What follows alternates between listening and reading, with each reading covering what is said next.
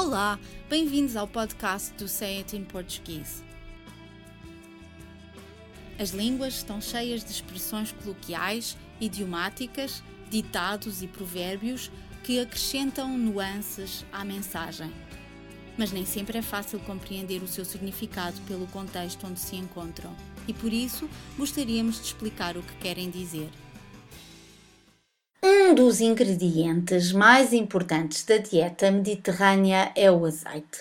Portugal é um dos principais exportadores deste produto, já que o seu clima e solo são propícios ao cultivo de oliveiras. Antes da invenção da eletricidade, o azeite era usado na iluminação e no século XVI Portugal começou a exportar azeite para esse fim, para os mercados do norte da Europa, mas também para a Índia.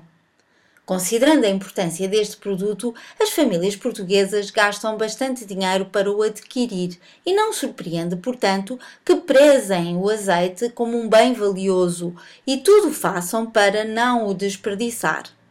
Derramar ou partir um recipiente contendo azeite não é apenas uma enorme inconveniência devido à dificuldade em limpar a zona afetada ou remover a nódoa deixada, mas também uma perda económica significativa, pois o azeite não é um produto barato.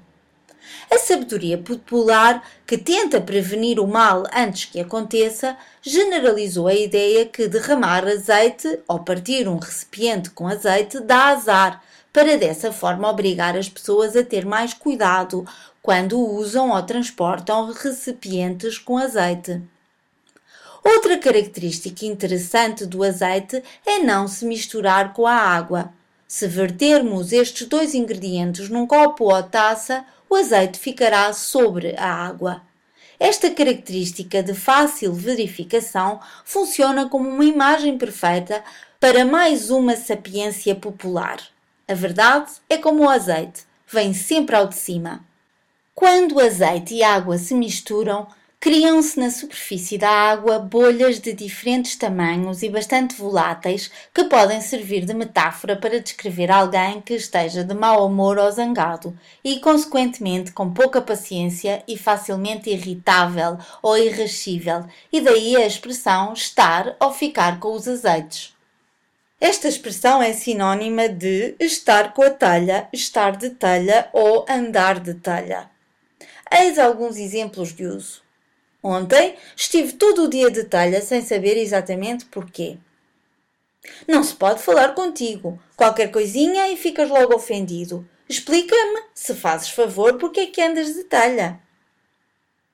É melhor não ires falar com a chefe hoje, porque ela está com os azeites. Desde que discutiram, ele ficou com os azeites e nunca mais lhe falou.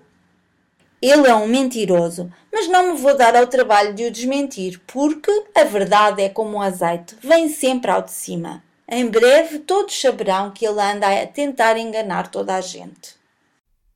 Por hoje é tudo, mas para a semana estaremos cá outra vez para mais um podcast dedicado às expressões usadas no português europeu. Até lá, fotos de uma boa semana.